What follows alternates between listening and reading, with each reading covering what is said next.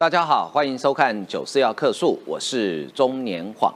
南投县第二选区的立法委员补选呢，明天就要投票了。好，那这场选举呢，原本对国民党来讲应该是斗定你干嘛啊，手到擒来，但是没想到现在选到匹配串啊，现在感觉是有点点五五坡 PK 盘哦。那到底为什么最后会变成这样子？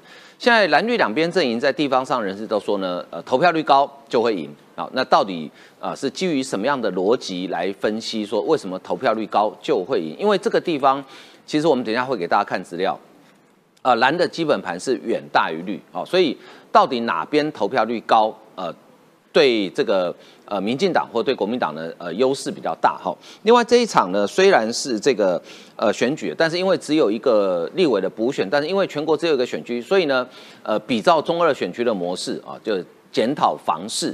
林明真的买给他儿子的豪宅呢，到目前为止还有很多的疑点啊，说不清楚啊。那最新的资料是卓冠廷爆料说，哎，没有地级测量图啊，呃，为什么别人都有，为什么你家没有啊？结果林明真回应的方法是。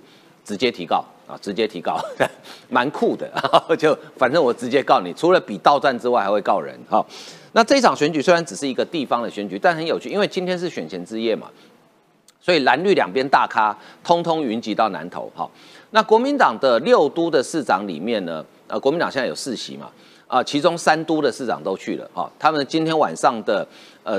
活动的主题叫做团结之夜啊，结果有一个最不团结的侯友谊，他说哇白 k 啊，我今天有市政行程。侯友谊为什么不去？他的考虑是什么？那讲到侯友谊呢？呃，今天有传出说，哦，他副手有女性哦，有三个条件哦，啊啊，那这三个条件，等一下我们来帮国民党海选一下哈，看看能能不能够找到侯友谊的副手哈。另外我们来看就是。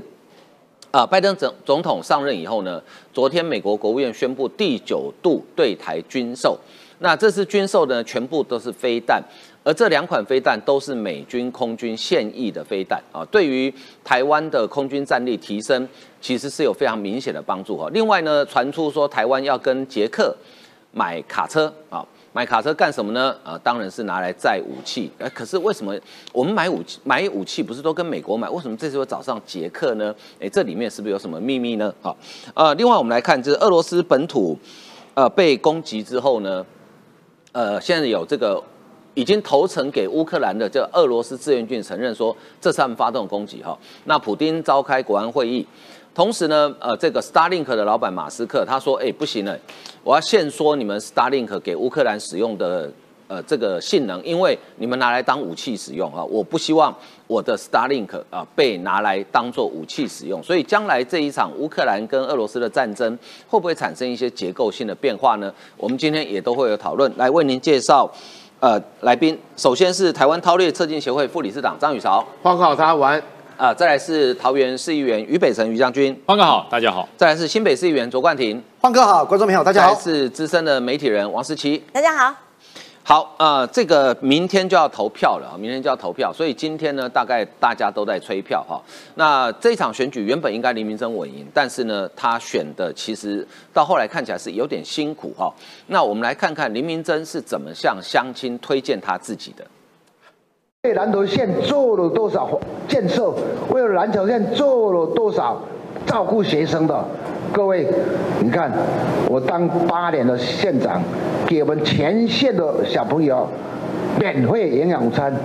你们其他的民进党的县市，你做得到吗？有没有做得到？所以这样比一比啊，你看县长啊，这八年我做做八年来啊，可以说啊，县民对我非常的肯定。好，林明珍在讲他的政绩哈，就是说，呃，当然选举嘛，总要宣传一下自己。但是我们看这场选举很有趣哦。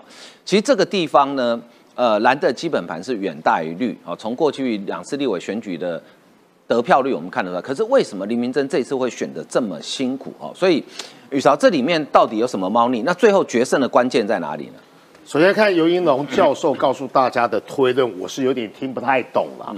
他说呢，南投县的二选区呢蓝大于绿，所以说呢，第一个决战的关键点是许淑华的南投市，第一个听不懂。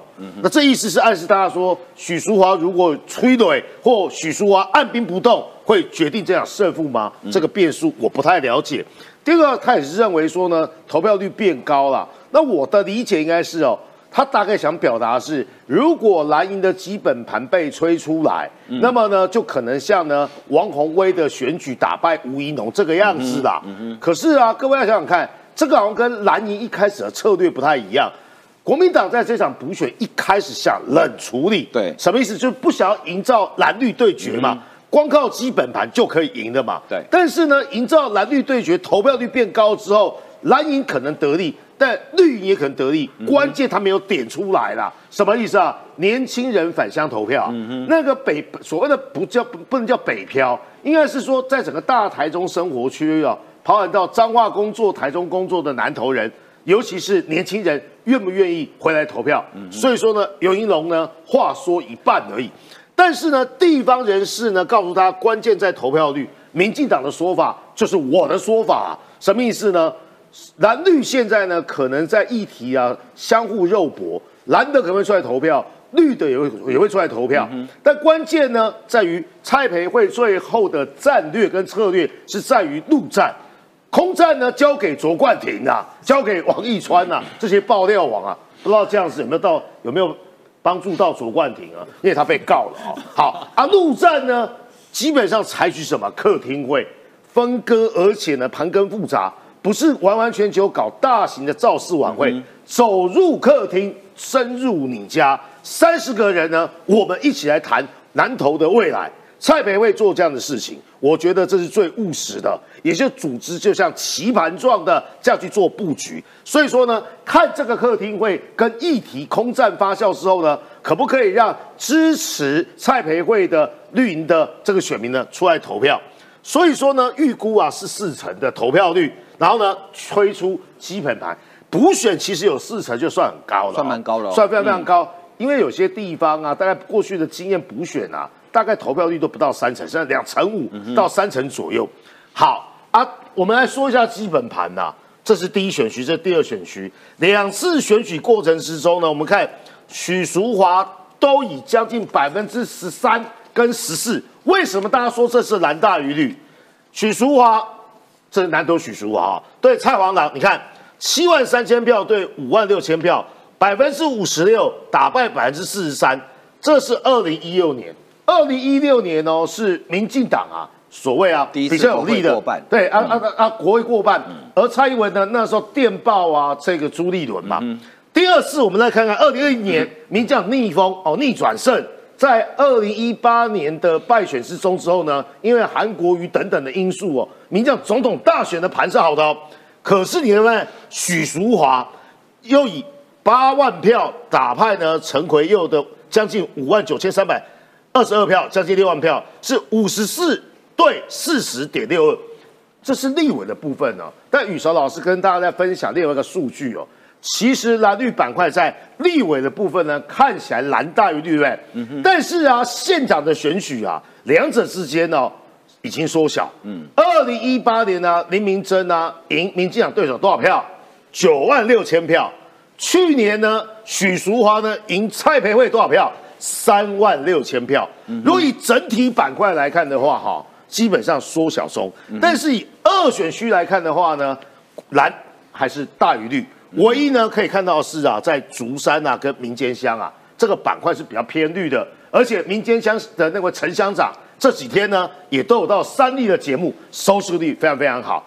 在地人的现身说法，我觉得呢比在台北做民调呢要精准多了。好，那现在哈，呃，这个二选区总共的公民数啊，合格的选举人数大概将近二十万，好，所以如果投票率有四成的话，那就代表说，呃，明天大概会有大概八万票，八万票出来投，所以基本上你只要拿到四万票，大概就赢了。因为虽然这次选举有四个人，但是另外两个人，哎，对不起，很抱歉，也不知道你们的大名哈，因为我们都在讨论蔡培慧跟林明珍比较多哈。好，那这个地方呢，呃，人口最多是南投市，大概有八万多票。第二多的其实就是竹山，好啊，这几个，然后再来就是水里，哈，这几个大概是人口比较多的地方了，好，那我请教石奇哦，关键在投票率，对，可是这基本盘蓝大于绿，如果蓝的投票率高，那对林明珍就很有利啊。呃，我觉得应该这样看，就是说，因为在南投这个地方都是国民党长期在执政。嗯那所以它的基本盘看起来的确是蓝大于绿，而且还大不少。对，那所以对于补选这件事情来说，投票的动力就不会那么的强，就、啊，反正我那那多赢嘛，然后那个动力上面的驱动力会比较弱。那可是对于攻击方来说，抢攻方来说，他的投票动力会是强的。嗯，这也是为什么民进党后来是这个全党大动员，然后把单一选区把它炒得这么热的一个原因。因为唯有热才会有那个投票的驱动力，然后再加上说，年轻人如果你要改变家乡的话，回家投票是一件重要的事情。用这样子的方式来烧热。绿营支持者，或者是烧热想要改变南投政治文化的这样子的一个动力，这也是为什么说啊，这个投票投票率如果高的话，对于攻击方，我认为的确会有会比较有效，因为它的驱动力是强大的。那这个蓝营这边的话，就觉得。反正每次选啊，不是林明珍就许淑华，然后不然下一次就是许淑华跟林明珍，反正两个人就调换来调换去，都一样的老面孔，所以那个那个呃动力上面的不同，我觉得呃绿营是要冲这一块。好，那分析一下绿营冲这个热度有没有冲出来？因为哦，整个党中央是由副秘书长黄建佳二月初的时候带队南下，对，刚下去的时候，我的了解是的确。冷冷的，嗯哼，谁要理你呀？就是最反正难投嘛，然后就是反正难投，对民进党来讲就很难投。对，就是一个呃独立国嘛。好，那所以你很难把那个气氛给炒热。可是后来发现说，哎，不对哦，这位老县长他的争议事件，哇，原来有这么多的时候，在这一个多礼拜，大概二月二十号之后。慢慢慢慢就真的热了起来，甚至到上个礼拜是我我认为的确是热到一个高点了。那林明珍对于这些争议事件的回应，其实都回应的不漂亮啊，不是都说你闭嘴，要不然就是呃啊小问题啊没意思啦，不要来烦我啦。问题就在于说。小问题你都讲不清楚，那大问题还得了啊？所以那个是林明珍自己造成的失分。嗯哼。那如果这边在添柴火在烧热，你这边在失失分的时候，你当然温度上面，然后你的投票的动力上面就会分得出高下。嗯这也是为什么说，呃，刚刚大家估说，如果是四成投票率。可是你看中二选区的补选哦，也是因为炒热哦，也是因为房产哦，也是因为家族政治哦。林 明珍是不是一样？家族政治是啊，他跟他儿子，现在全台湾最有名的儿子，已经不再是连胜文了，已经是林儿子了。林儿子对。对，那所以都是家族政治的 这种、这种、这种文化上面，对于国民党来说，中二五十八趴的投票率，哎，够高了吧？对，中二非常高。嗯，南投，我认为。搞不好可以冲到五成。如果热热度，因为今天晚上双方要大拼场，那个热如果能够再烧下去的话，五成，然后呢，十九万多的合格选民，如果用五成来算十万票，谁先拿到五万票的话，我觉得那个胜胜率就会比较高。那按照过去民进党的绿营的得票。你必须烧热，你才有可能拿到那个五万票，先先这个先持得点。对，所以民党必须要热，热了到了五万就会赢。嗯哼，对，到了。刚刚的东西我补充一下，刚才漏讲哦，按照中二的经验呐，投票率高对民党有利的原因还有一个，除了基本盘之外，会使得蓝营部分的知识蓝还有浅蓝呢产生一个效应是。争议这么多，我不想出来投了，另类弃权票。嗯，这就是呢板块大，但是呢因为投票率高，投票率高是绿营投票率高，蓝营基本盘呢乍看有吹出来，但是有一块的部分呢叫做中间选民或是浅蓝选民呢都没对了。如果明天呢出现这样的结果，我认为是这些争议。卓冠廷呢，居功伟业了，让这些人呢，让蓝营的人呢，认为呢，又是房子的事情，够了没有了？卓冠廷跟王义川现在是民进党里面的地产王啊，地产双雄啊，有房地产相关问题请教他们两个就对了啊我。们可以去开代销公司哎。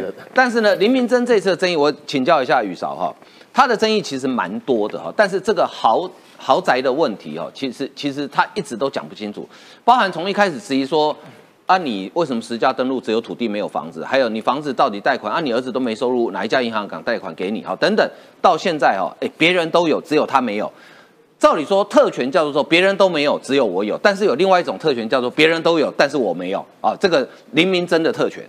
对，冠廷昨天在新台湾加油跟大家爆这个料啦。但国民党的反击啊，非常非常有趣哦，就是趁他在录节目的时候，叶元之呢，基本上呢直接做攻击，说啊，其实我看到嗯叶元之反击，我就放心了。不是啊，啊，我觉得很奇怪的地方是啊，林明珍，你的在地在南投当地的人和这么差吗？我们看到呢，有什么沈素贞呐，哦，或是呢曾崇凯啊，这些人呢、啊，卓冠廷呢，基本上是地产王嘛，啊，结果叶元之呢的回应也都非常有趣。之前讲说那个，哎，为什么实价登录没有弄？因为呢，那个土地代书啊，基本上疏忽了，忘记了。奇怪了，院之啊，为什么林明珍都想找你呢来爆料，或是回应呢，或是呢，你跟呢跟卓冠廷做文化交流？这事情很简单的，我很快的讲完，因为待会呢这个冠廷会补充，用他的现身说法。建物测量图这个很重要，我们才知道呢，这个建物你当初的这个起照实际的面积，跟你后来拿到建造，哦，拿到呢执照之后，或是呢开始住的时候，到底有没有名词名词相符嘛？按照中二选区那个沙鹿豪宅啊，那时候呢，卓冠廷等人。就是拿到呢那个沙鹿豪豪宅地地目，我叫记得叫四九四啊，嗯，那个建物测量图才能够呢，哎，你以为卓冠廷是用目视是不是？看出来说那个叫长高长胖。简单讲，有没有二次施工哦？从建物测量图就知道它是不是违建呐、一比照你就知道了嘛。卓冠廷告诉大家说呢，林明生没有建物测量图，却向银行贷款，零用现场特权，这非常非常奇怪哦。别人都有、哦，在卓冠廷查的系统之中呢，偏偏就是呢姓林的那几户，还有姓江的跟江有关系简单的那六户啊，查不到。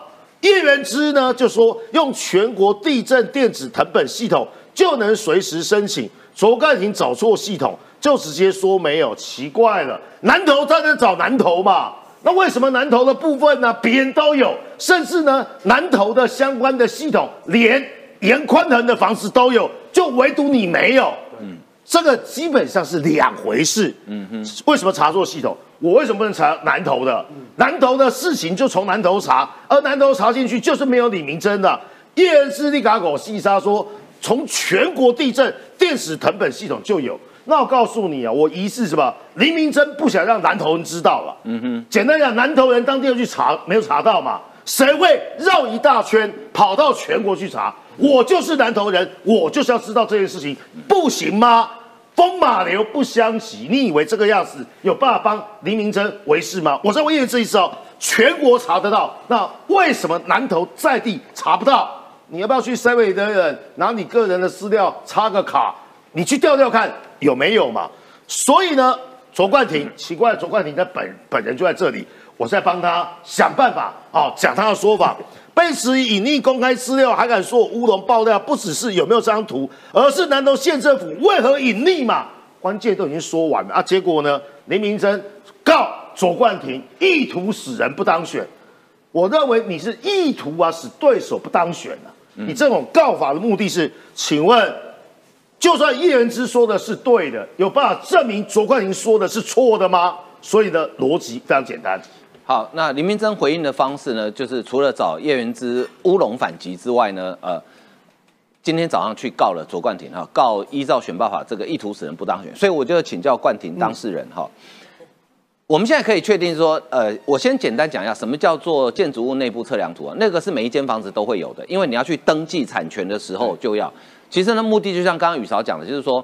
避免你二次施工了。你申请是一个样子，然后盖起来是另外一个样子了。好好，冠廷，你跟叶元之查的是两个不同的系统，对不对？所以在你查的那个系统是确实查不到林明珍跟周边这个姓江的那几户人的资料。是，换哥，呃，首先我先谢谢于石老师哦，你讲的比我本人讲的还要好，是非常感谢。我简单讲哦，观众朋友连我一起被告，没有不会不会啦，就是反正就他要告我他的自由，但是我要讲，各位观众朋友，我们可能会搞到觉得很复杂，其实没有这么复杂。这件事情简单来说，就是每一间房子都应该会有一个建物测量图，就是房子的身份证。那里面呢会去记录说，哎，他这个房子啊有没有顶楼加盖啊，有没有阳台啊，面积多大？基本上呢，只要观众朋友你们有办过房贷的，都会银行都会要求这张建物测量成果图，没错代表说，哎，你的房子实际多大嘛？那我的质疑很简单，南投县政府地震事务所下面的电传系统的网站明确写说，我南投县政府这个网站哦，全国的资料都有，来我这边查都有。哎，我在南投的系统里查得到严宽恒在杀戮的房子的这一个建建建建物测量成果图，结果在这一个整个林家庄园的这个豪宅区当中，我查了十几二十间，中间的第五期、第六期这个豪宅特区，只有六间跟林家有关，以及跟建商江家有关。嗯，其他江家我不讲，我就回来讲 林家的两户已经证实是林明珍儿子的建物测量成果图，为什么在南投的网站查不到？这是可受公平之事嘛？对因为我们这个选战到现在，林明珍对于他豪宅的争议一直不答，我简单用三十秒讲就好。最开始，林明珍被被他质疑说，为什么你的呃才这就是所谓的呃实价登录没有房子，哎只有土地啊？后来发现哦，他是买了土地说自建，结果被人家发现整片庄园二零一六年就围起来了，他们是二零一九年才取得土地。对你想逻辑就好，到底有哪一个建案是人家建商已经围起来了，你突然可以横空出世，跳到中间去买那两栋房子的土地？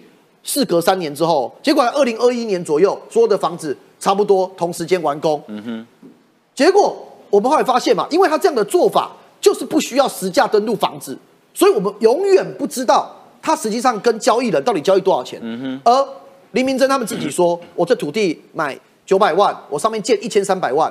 一千三百万是你讲的，到现在为止没有拿出他实际上委由建商所新建一千三百万的单据。对因为你是政治人物嘛，我们实价登录知道你买多少钱，我们现在不知道。好，这些事情就算了。所以我们大家有很多质疑点嘛，对于你这一个豪宅的来源，以及现在你这个豪宅如果会被质疑你的顶楼有没有加盖，以及质疑你的阳台有没有外推，这些我们都需要这个建物测量成果图啊。国民党的处理方式是什么？首先先不回应我，首先南投县政府跳出来讲说，哦，申请贷款啊，不一定需要这个建物测量成果图啦。他们直接发新闻稿、哎，中央社都有写，写说，哦，可以只靠土地贷款啊。天哪，这没有必要吗？这个贷款多少钱？贷款光是那个整个那个土地九百多万，贷款依照黎明真的儿子说，他们贷一千五百万。那叫标准超贷。对，你怎么可能只靠土地就贷一千五百万？所以南投县政府是你自己就讲的谎话嘛？所以你一定有这建物测量成果图。好，问题来了，如果有这张图，为什么偏偏在南投县政府公开查询的系统查不到？我跟大家讲，你们不要被国民党骗了，不要被叶元之议员跟整个他们文传会还有黎明珍骗了。他到今天选前一天，才跟媒体秀出说有啊，这张啊，你看给你们。啊，为什么前几天大家在质疑的时候，你不第一时间拿出来？问题出在哪里？他们跟你讲的全国那个系统，并不是公开资讯。他要怎么做，你知道吗？他要插入你的自然人凭证之后，你要输入你的姓名，你要去 key in 说申请。两个申请管道，一个是你用自然人凭证电脑申请，另外是去你家附近的四大超商的那种 iPhone 系统啊、去申请。申请之后还要等县府核准，哦，所以有人很快嘛，可能申请五分钟、十分钟拿到，有人申请没拿到啊。哦，我跟大家讲，我是在超商的系统申请的，我到现在还没拿到。你可能这辈子都拿不到我了。就是说，你你你不能跟我讲说，关键是要县府同意对，啊，他他要县府同意嘛，那个系统要县府同意你叫卓。冠廷怎么可能被同意啊？谁所以啊他拖到今天的关键是什么？拖到今天的关键是，他等一下下班之前给我，明天要选举了。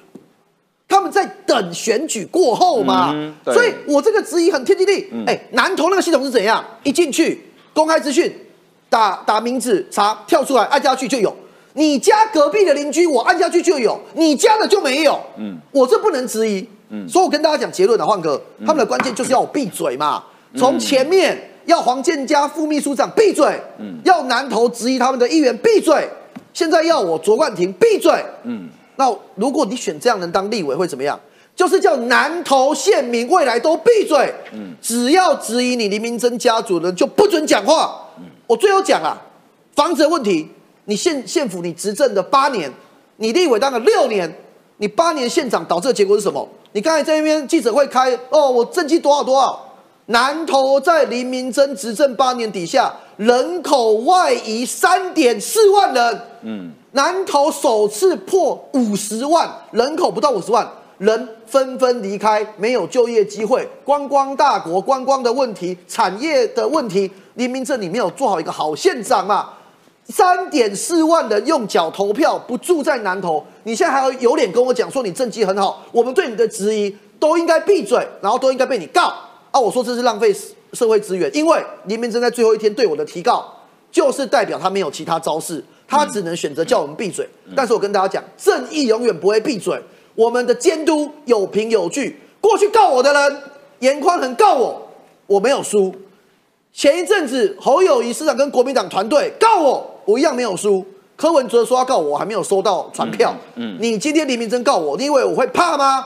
我只要我的内容有所本，你不能想用司法叫我闭嘴。嗯，好，冠廷可以再努力哈，你很快就可以追上我的记录。呃，本人打官司到现在没输过，你很快就可以追上。但是被告其实都是一件很麻烦的事情了，因为你都要跑法院干什么，其实蛮无聊的哈。对啊，就林明珍，你就讲清楚就要干嘛去告人。好。那今天晚上是选前最后一夜哦，所以蓝绿两边呢，各自的大咖呢都会动员来，呃，希望把自己的支持者选票吹出来。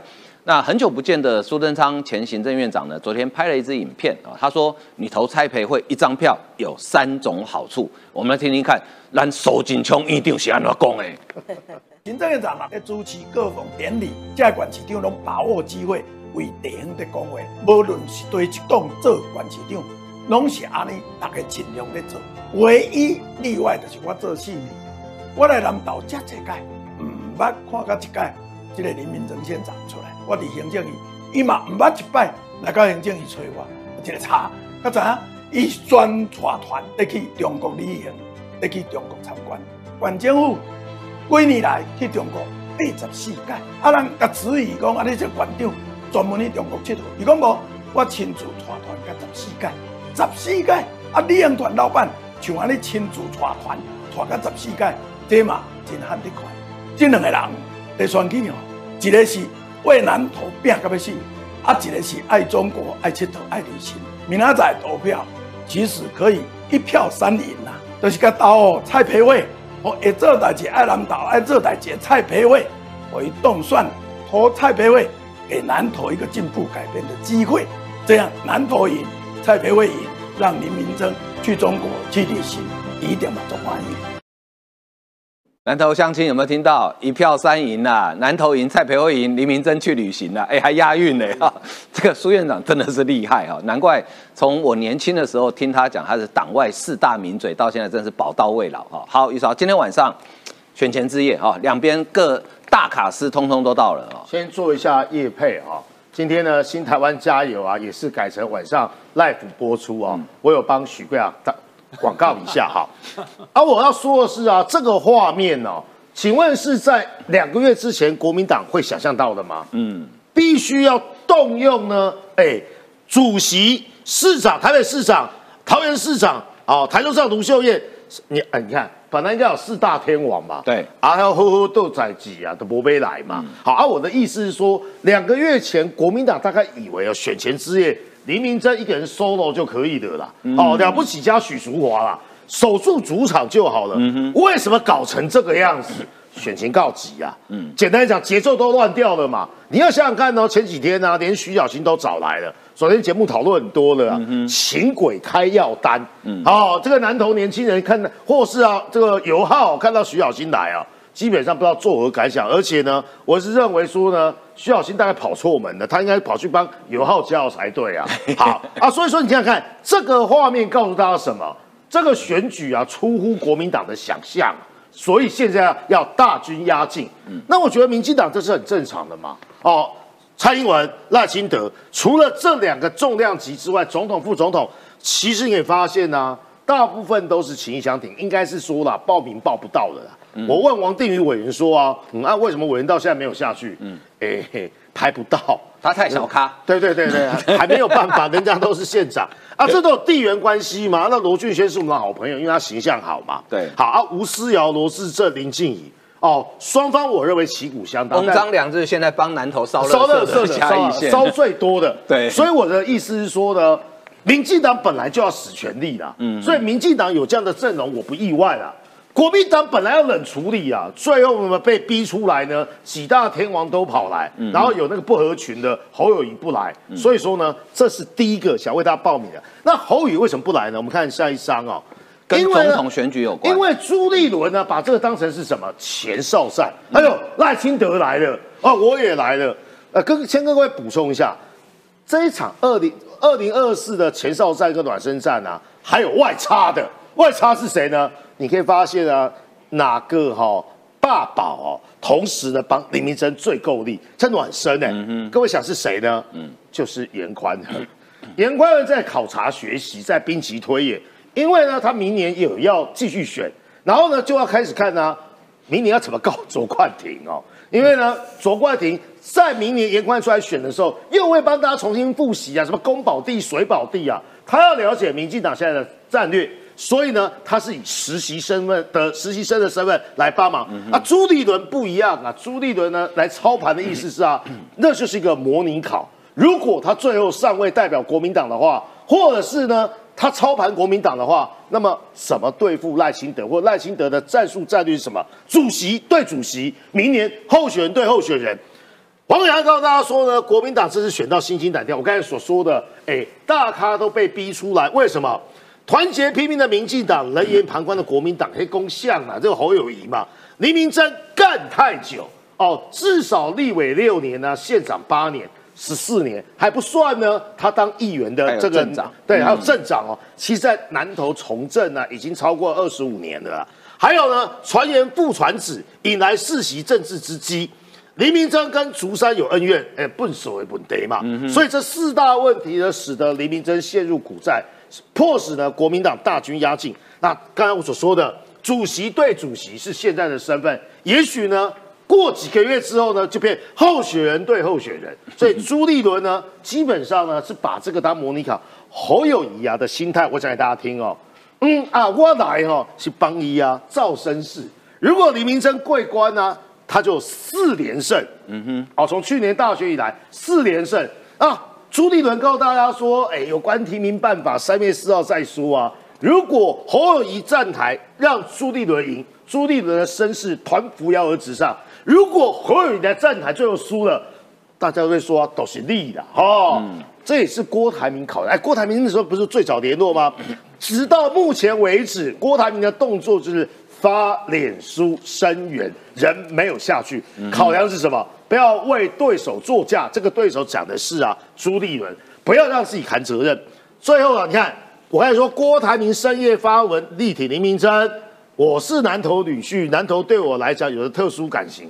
反正现在呢，除了妈祖了啊，除了什么东西都我都砍脱了。我是南投女婿，对不起，我是忘了是哪一任夫人，我不知道是曾心颖啊，曾曾心怡是南投人好是南投人哦。放哥给大家答案了啊，你看哦，郭台铭呢，与其说帮林明珍加油，不如说往自己脸上贴金。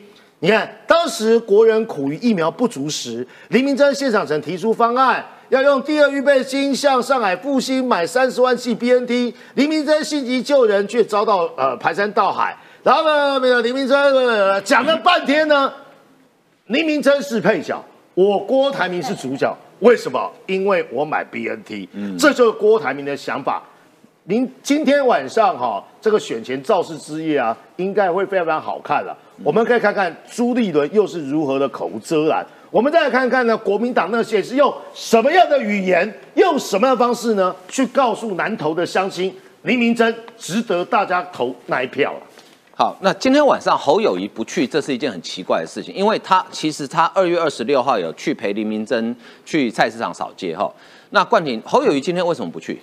现在非常尴尬哦，侯友谊他确实如果去或不去，他都非常难下决定，因为所有人都期待他去嘛。当所有的蓝营的县市首长集合，对蓝营可以营造出一个大团结的氛围。嗯嗯嗯但是说实话哦，我先从内斗的角度来看哦，我现在很多种角度在讲这件事，因为我们整个新北市议员这几天一直在讨论说，哎，当全国这么关注，说真的，呃，不管是政务官啊、县市所长啊、各政党、国民党、民进党的天王都到了吧？哎，连行政院长陈建仁首次浮选也到了南投，就大家都去了，怎么会在选前之夜侯友也没去？我先第一个讲阴谋论，就是说这一次的选举哦，如果国民党最后的林明珍获胜，在国民党党内最大获利者。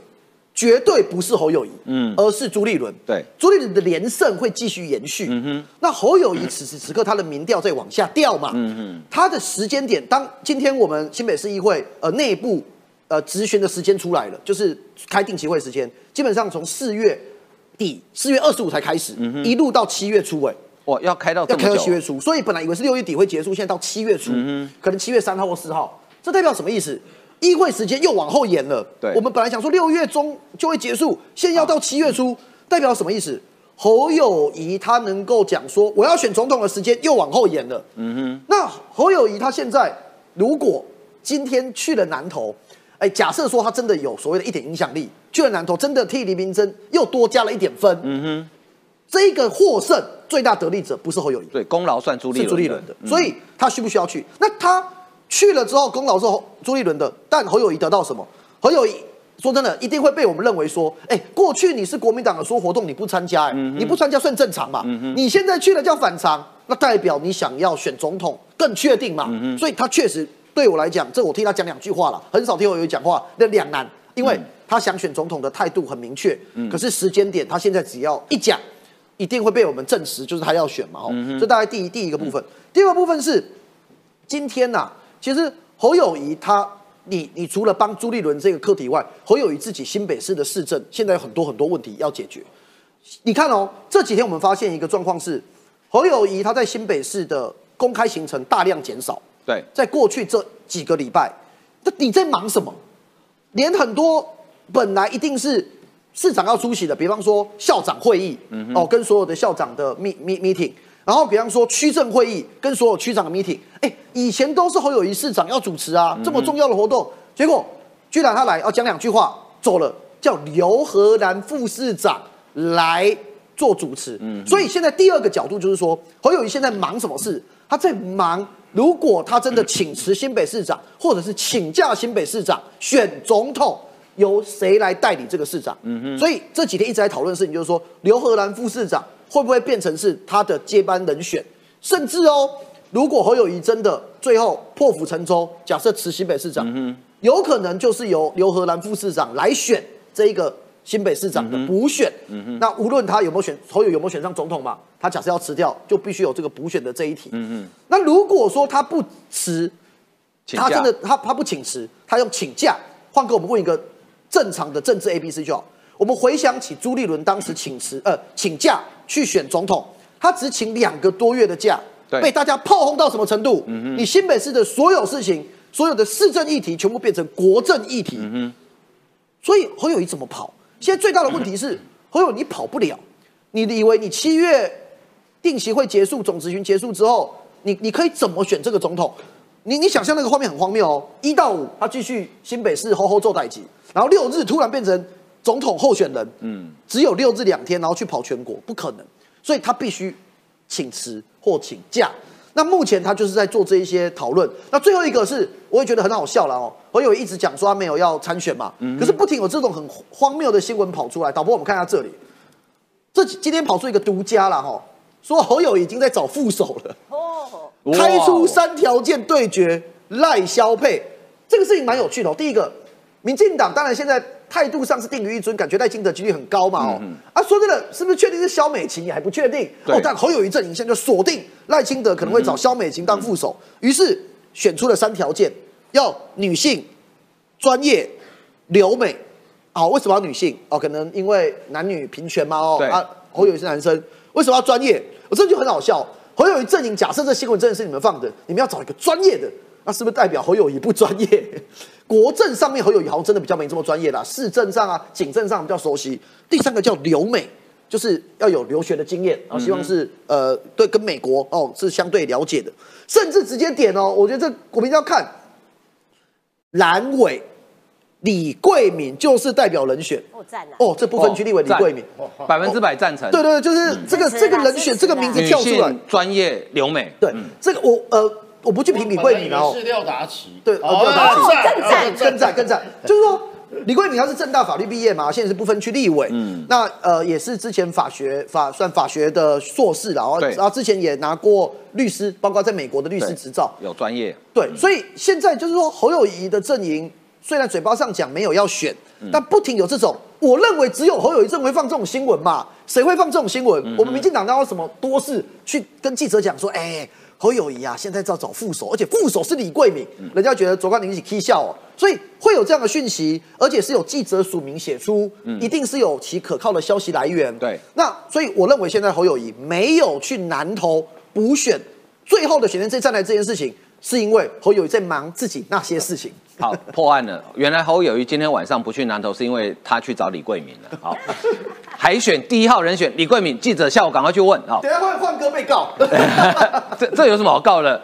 讲人家是副手，可能人选是赞美他、哎，对对不对赞美？都我都没有被点名过当副手，对不对？哦，所以是一种赞美。好，于将军，我请问你啊、嗯嗯，朱立伦现在心里这一场补选他的盘算是什么？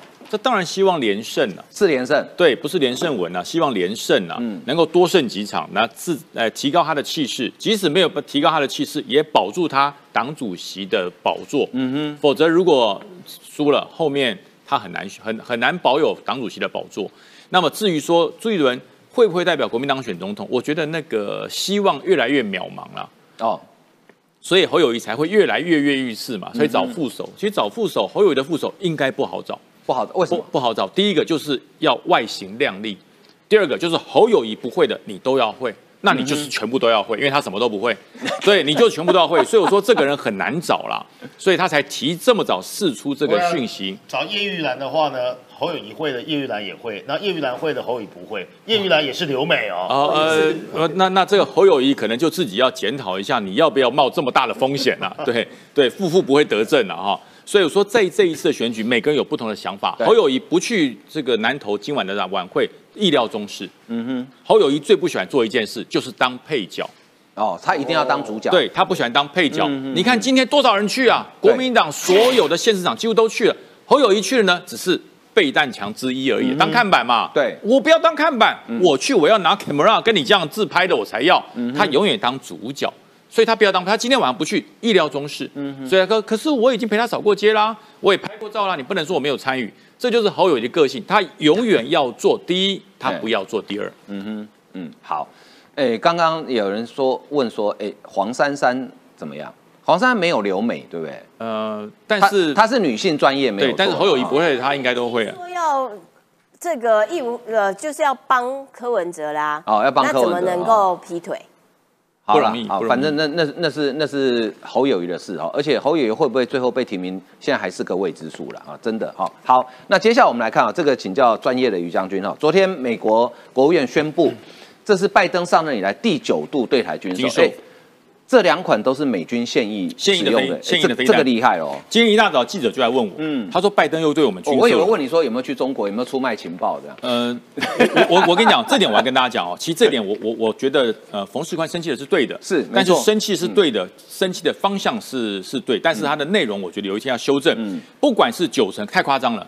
国军不可能有九成的对不对？难道国军只有一成预备层？不对，我要国军绝大多数的是爱国家的，所以不会那么多。可是不管是几成，一个都不行。没错没错，这个就我们国军的那种态度一个都不行。虽然说九成是冤枉我，所以我要我要骂你，去你什么哦？对，那个那个粗话，那个是说你讲的太夸张了。可是我们自省检讨，国军不管是九成八成太夸张了，我告诉你，一个都不行。对没错这是国军的态度。好，我讲到今天这个飞弹的问题哦，跟大家说，这个 AIM 一二零啊，大家应该都很认识了吧？对打爆气球那一款，打爆气球对，打爆气球那一款。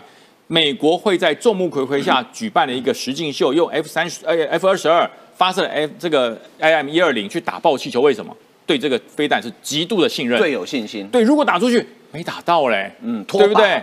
我的飞弹一去就不回来了，哇，那那美国就晚。所以这是美国最具信心的飞弹。虽然说人家他他已经超过了一甲子以上的这个服役年龄，可是呢，它不断的提升与改进。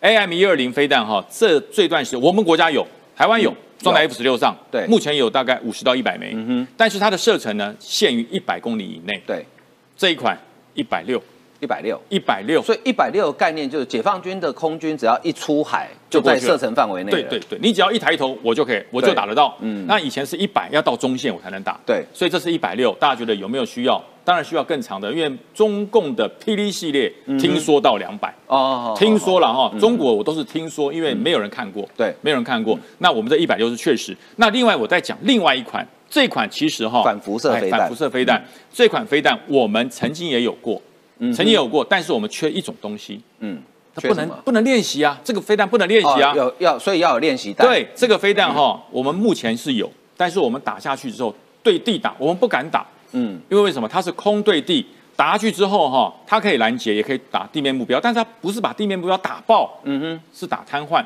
哦，所以它是针对电站的电站、雷达，所有电信的呃这个用品器具下去，嘣，整个电信用全区都瘫痪。虽然很简单，下次谁在抗议基地台的讲一下，去把它打掉。对，所以所以晃哥重点来了，这种东西能试射吗？你要有一个雷雷达波雷达员才可以。对我们试射飞弹通常都是在海上，对那海上的船只正在捕鱼，嘣，雷达没了，对，那不那不行那 就那不行迷航了。对所以这种飞弹的问题在于很难试射。嗯所以这一次卖给我们的飞弹，除了有一百枚这种反辐射飞弹之外，二十三枚练习弹。哦，这个练习弹就是它会放出脉冲，但是它的强度不至于让所有的雷达措施给失去效果。嗯哼，所以我们才能试用啊。对没错所以说这很重要，它有二十三枚的训练训练弹，才让我们的国军能够了解到这种飞弹它能够对软体、硬体辐射发射的目标锁定如何接战。嗯哼，所以很重要。所以人家说，因为为什么要要要军售？我说趁这段时间习近平发疯的时候，台湾的国军能够买多少装备，尽管买。嗯嗯嗯嗯，绝对不会吃亏，因为这种东西摆在家里不会是赏味期一样会过期，它会不断的做提升，不断的做整修，不断的翻修，它会一直有效。嗯对。那另外你就可以看到这个飞弹是经过管制的哦，它为什么可以四距之外？它是增其增强型的 GPS 惯性，丢了你就可以跑了。嗯嗯，一百六十公里丢了就可以跑了，你不用管它。所以大家说，你看它的用处有多广，它可以视距内接站，它可以导引接站，它可以视距外接站。对，所以说这款算是呃美军目前用的最多，而且 F 三十五上也是它，对，也是它，它是最有效的空对空飞弹。那比起中国的霹雳系列哈，呃，我不认为它会比较差。嗯哼，哎，所以说我觉得这个可以。那这就是 AGM 八八 B 反辐射飞弹，两马赫两倍音速以上，然后射程也是在一百五十公里。在重点，它是对地，嗯哼，对地对舰，你的防空飞弹，而且最主要是哈，这个这个飞弹最厉害在这里，就是说我要打你，你一定认为对地嘛或对舰，它防空飞弹是它的拦截，对。一拦截，嘣，撞了会爆炸，哇，好高兴，拍拍手，拦截到了。对不起，雷达全部完蛋，嗯，因为它爆炸了嘛。因为它的破坏力不在于它的对会爆炸的弹头，对对对对对，它不是要把你给打爆打沉，对它是让要瘫痪你的电子设备。对所以你的防空飞弹一上来，哇，嘣，拦截到了，正在拍手，拍完手回去，雷达都变白幕了。嗯哼，对，因为全部都被破坏了。嗯哼所以对于这种飞弹，你说台湾需不需要？需要，需要这也是对于战争里面破坏性最强，但是是软杀最厉害的武器。对，就基本上它不太会造成人员伤亡，它是对机器对机器那将军，我们最近哈有传说我们要跟捷克买卡车，哎，我们以前买武器要么就买，主要是美国嘛，怎么会跑到捷克去买卡车呃，嘞？这款卡车不是传说，哦，已经是确定了，已经确定了，至少两百辆。两百辆，至少两百辆。哇哦但是我们中科院透过军售买回来的，不是像下面这样子一辆卡车。嗯哼，我们买的是什么？载台。哦，底盘而已，哎，对对对，车体我们自己做，对对，大家有有有坐过游览车吧？台湾游览车是最漂亮的，对。但是我们都买底盘，对没错。上面是自己自己做装的，对。这是合法的哦，这不是非法，这是合法。中科院买回来这款底盘，为什么？这款底盘哈，在捷克它用在民用、军用各种用途，农用、工业用都有，嗯，因为它的底盘刚性很够，嗯嗯，所以我们一般的卡车看，我说台湾不会自己做吗？满街都是这个大卡十轮大卡车，对，十轮大卡车有十轮驱动吗？哎，没有没有，最多四轮，四轮，对，最多是了不起八轮驱动，对对它不会全驱动。对这款捷克的卡车是全驱动，它有四乘四的有六乘六的，有十乘十的，有十二乘十二的，哦所以它脱困能力很好，任何地形都能用它。不会被困。对它十个轮子、十二个轮子全轮驱动，我们就买载台、买买底盘，因为它刚性够，可以可以载飞弹，嗯哼，可以做成所谓的装甲防护的载台，嗯，所以它的它它就我就直直讲明了，它就是买回来之后上面变变形金刚了，变成变形金刚。由我们中科院依我们我们的需求，把载台上面的东西发展好，嗯，可以在雄升，可以变成巨型的所谓的装甲运兵车，可以变成战场里面的战场救护车，可以变成战场脱困车、载重车，反正它就是变形金刚的载台。所以买这个时候不好，太好了，对不对？人家说自己不会做吗？呃，大家人家已经发展好的载台，我们干嘛花那么多钱再去研究？嗯。只要伤员的伤维的这个机制系统都很稳定，买就对了。对。而且可以自己弄，所以你看它有这么多。十二乘十二，他看到了十二个轮子哦，它不是被动哦，它是全驱动。我们所有的卡车下面会有一个大大的一个圆鼓，对。那是那个叫做自动器。对。那一般都一个，我告诉你，它三个，嗯。哼。它有三个，就是十二轮驱动，我们就要买这个载台，本来就是这样，后面自己做，你看它可以变形成各种方式。那大家说我们会买全部，不是，只买载台，后面中科院自己做，所以这就是中央脊梁式的车架结构，太坚固了，可以在各种困难地形、泥泞地形、崎岖地形，甚至公路，它都会发挥它最大的扭力跟运输能力。嗯，的确哈，呃，捷克，而且因为捷克新总统的新当选人帕维尔才跟小英总统通过电话嘛，哈，那如果说这个军售最后成功的话，其实对于台湾跟捷克之间的关系也有蛮蛮扎实的进展哈。那接下来就请问那个刚从欧洲回来，这所以王石基，你是去谈这个合约吗？嗯，对，哇，这个合约很大哎。哎、嗯，为什么我们每次买军售，国民党都有话要讲？国民党我觉得他们已经呃直截了当的说，就是我要投降。就是你不管什么样的议题，就是结论就是导向嗯我要投降，我要投降。所以所有的军购其实都挡。然后呢，如果美国要卖呃要卖武器了，要卖军要这个我们要军购了，就说啊，我们都买那种二手的啦、过期的啦，都不是第一代的啦，然后都是破铜烂铁了。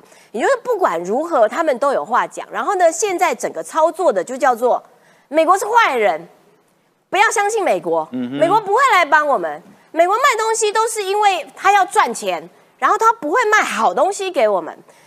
所以那个每每一个讲法导导到最后就是，所以你国民党要投降嘛，嗯嗯，你就是跟中国的立场是一致的嘛，你的口径跟中国是一样的嘛，你这么的以美，这么的讨厌美国，其实跟中国的外部势力干预中国内政两相唱和，这有什么这有什么不同吗？没有什么不同嘛。那台湾的军购其实某种程度只是为了要防御嘛，我们不是买很攻击型的，我们很多都是防御性的。譬如说那个布雷，哇，前一阵子吵成那个样子，布雷系统又不会三三步是啊，我今天这边布一个，那边布一个，莫名其妙。布雷跟烤布雷不一样，对烤布雷满街都是。没错，你就去吃烤布雷就好了，不要在那边啰里吧嗦的。那所以这种状况底下，就是他会鱼目混珠，他会置换概念，然后把明明是防御型的。他转变成说啊，你看呐、我们要挑衅，我们军购，他也认为是挑衅，我们保护自己，增强自己的实力啊，你这样子挑衅，中国会不高兴，莫名其妙，中国高不高兴跟我们屁事，是呃最好他不要高兴，因为他就是他要打我们嘛，对。所以他要打我们，然后我们又不可以军购，我们又不可以挑衅，我们就要乖乖的接受他的统治吗？可以这样的？啊，那这些国家愿意来帮助我们这个一起一起防卫，然后这件事情需要怀疑说啊他们是坏人，所以我觉得国民党从从上到下的那个那个那个位置站不稳。就是说，你的屁股没有办法决定要坐在哪边，所以你才会一下子没有朱立伦我我亲美的，然后呢，呃，可是你表现出来整个党的言行却是仇美、恨美、抵制美国的，就就是立场不清。那所以你刚刚提到说，我去欧洲谈合约啊，我昨天在这边也有讲，你看多辛苦。对，很辛苦哦，我跟跟杰克帅哥谈，没有啦，就是说你你知道欧洲在这些年对于台湾的认识度整个哇拔地而起，嗯对，然后他们对于台湾的友善，而且是一般店员问你从哪来，你讲台湾，他们都知道哎、哦，真的吗？一般店员哎、我本人跑去 shopping，、哎。店员都知道台湾，哎，以前欧洲人对台湾很陌生，以前根本不知道说台 Thailand Thailand 对对，搞成泰国，嗯所以在这些年来，台湾在欧洲的能见度以及那种那种挡住这个独裁第一线的，其实对于欧洲人是很有同感的，嗯因为他们也面临到俄罗斯时不时的在那边骚扰战。对，然后所以台湾其实这几年来能够抵御，然后能够抵抗那个认知战这件事情，对欧洲来说是是重要的，所以欧洲对于台湾的支持不断的在往上增加。然后跟过去完全不一样，因为我昨天在那边讲，就是说，事实上我们在国民党执政的时候，那个时候马英九不是外交休兵、对两岸休兵，都休光了之后，不但休兵，而且台湾是跟这些欧洲的孔子学院合办课程，嗯哼，像话吗？人家的孔子学院都在教习思想，都在那边讲中国，然后把台湾纳入中国的一部分。然后你台湾中华民国的外交部里面的人去跟人家合办孔子学院，后来还是对方的这个官员说：“哦，还好，后来台湾没有再继续这些计划了，因为孔子学院都被他们给这边撤那边撤，都都关掉了。所以我我觉得啦，就是好不容易我们这几年走到了这边，不要再被国民党拖回过去了。你拖回过去，孔子学院也合办，然后又又休兵，然后又不要挑衅我们，就乖乖的，越乖人家吃的越快，人家嚼的更开心。对你当然，就算人家要嚼你，你也要刺伤人家的嘴巴才行啊。所以你当然应该要联合这些挺台湾的力道，把自己的能量给做大，把自己防卫的这个这个这个能力给提升。说这件事情，拜托国民党决定好你的屁股，然后让你言行合一，你不要在那边演双面人。哇，党主席说：“我跟你讲，我亲美。”然后事实上，你整个党表现出来的，通通都是亲中啊，就包括了昨天不是那个那个日本媒体讲嘛，对对结果第一个跳出来对号入座的是谁？是吴吴思怀哎、嗯然后整个网友都笑翻，整个网络上笑翻了，说 没看过自自己对号入座抢这么凶的，因为吴思怀就说我们是共谍吗？是啊，不对啊，啊不你还是谁啊？你还跑去中国的电视台上面 去教中国解放军如何对抗美国，然后告诉大家说美国是坏人，所以你中国解放军要如何打美国才可以打打蛇打七寸？你有没有毛病啊？你还好吗你？交流所以如何去打警察，就是这个逻辑嘛。对 我们是共谍吗？啊，不是，你还有谁？你排第二，没有人敢称第一啊，吴思怀。的确哈、像比如说最近讨论那个全动法也是哈、国民党在操作说青年上战场。好，先不管青年上战场是一个假议题，因为没有这种事情会发生。那请问，如果回回过头来讲，那为什么要上战场？是因为有人要欺负我们嘛？我们现在没有要反攻大陆、哎，哦啊，有人要欺负我们，那当然要上战场啊。如果中国不欺负台湾，我们干嘛上战场？这个地球上没有人喜欢打仗的啦。哦，好啊，接下来我们来看这个，也是在战场啊、这个是永不投降的乌克兰啊、打了超过一年了，哎，现在不止普丁打不下去，连俄罗斯本土都被乌克兰给攻击了。普丁召开国安会议哦，告诉大家一个很重要的现象，就是便捷的投降的叫俄罗斯志愿军，它是属于乌克兰的哦，基本上烧杀掳掠，跨越边境屠杀平民。请各位记得，也请各位注意哦，这就是典型认知作战。什么意思呢？为自己侵略的行为合法化。因为他怎么形容这个俄罗斯志愿军的新纳粹？讲到新纳粹，各位想到什么呢？亚速战斗亚速团亚速战斗营吗？嗯亚速战钢铁厂嘛。当初为什么要把它拔掉？甚至呢，俄罗斯入侵乌克兰，其中一个说法说啊，乌克兰内部呢已经被呢新纳粹主义的同路人给把持了。所以第一个，他在嗯这个跟老共一样，跟国民党一样，扭扭扭扭曲了加害者跟被害人之间的角色，现在变成是俄国斯是被害人，然后呢，这个乌克兰呢是加害者，还记得吗？到后来呢，这个普丁也曾经说过啊，我们已经确保我们的领土如果呢乌克兰来打我们呢，那就叫做入侵，有这么荒谬的说法吗？当然呢，这也可能是一种断词，什么意思呢？把战事不利呢都推给什么？哎，你们自己有瓦格纳的佣兵，现在说的是什么？乌克兰有一群神鬼战士，使得呢我俄罗斯落呃居于下风，这就是呢推卸责任，甚至呢转移焦点的认知作战的做法。原来集权主义国家基本上在面对客观事实的时候都会混淆视听。你看，看普丁，就像我说的，攻击者是新纳粹和恐怖分子，他们透过渗透边境区域，并朝平民开火，所以呢，这可能为将来的更进一步的军事行动先呢打针，赋予合法性的基础。那么看战事现在演变，我刚才所说的扯了一大堆，是原来因为战事不利。纽约时报说，俄罗斯输掉了开战以来最大规模的坦克大决战。至少一百三十辆的俄罗斯的坦克呢被毁，战况爆发在什么地方呢？俄乌双方在乌克兰南部的煤矿小镇乌列达尔附近的平原上进行为期三周的开火。那为什么俄国这么邋遢呢？西方武器源源不绝，这些武器呢，去年一一整年以来呢，于将军现在的于议员不断的帮大家介绍，有标枪啦，M 拐拐拐啦。还有呢，这个呢，来自法国的凯撒榴弹炮，这是呢兵强马壮的部分。而俄罗斯呢，上战场都是什么？新一批去年那一批啊，那些战斗群的精英呢，都已经呢死伤殆尽了，在战场上呢是毫无训练的新兵。这是不是给我们一个启发？后备动员的兵力很重要，嗯，而且呢要有训练，有办法去衔接呢前线的需要吧。即便入侵者也要面对这样的状况，我们是防守方，难道不需要提升这样的战备能力吗？好，乌克兰官员说，刚才我说的这个一百三十辆被摧毁了，是开战以来最大的坦克战。当然，跟当年的库尔斯克的坦克大会战呢比起来，差多了。哎，双方百万兵力，哎，几千部的战车在库尔斯克呢相互交战。但是现代化的战争跟过去啊的坦克大决战是不一样的。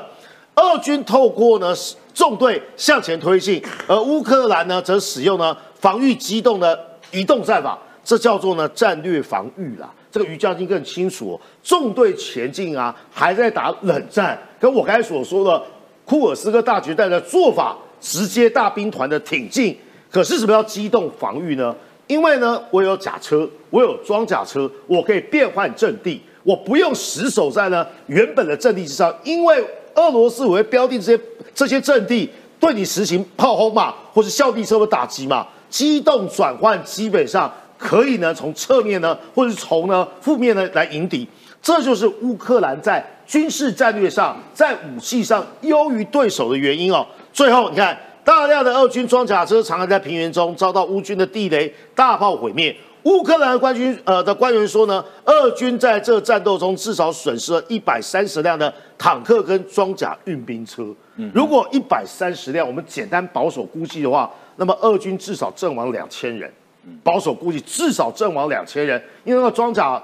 装甲运兵车上应当还有战斗步兵嘛？一班一个班嘛，所以我推估大概呢死伤两千人。嗯那一叶之秋看得出来战况哦，这个不会只是一种的局部的战役，这应该是普遍的现象。也难怪啊，普丁急了。前阵子呢核勒索，现在呢告诉大家，俄罗斯志愿军啊，基本上战斗的行为令人发指啊。嗯，好，呃，俄乌战争会打到什么时候？我前几天看到一个。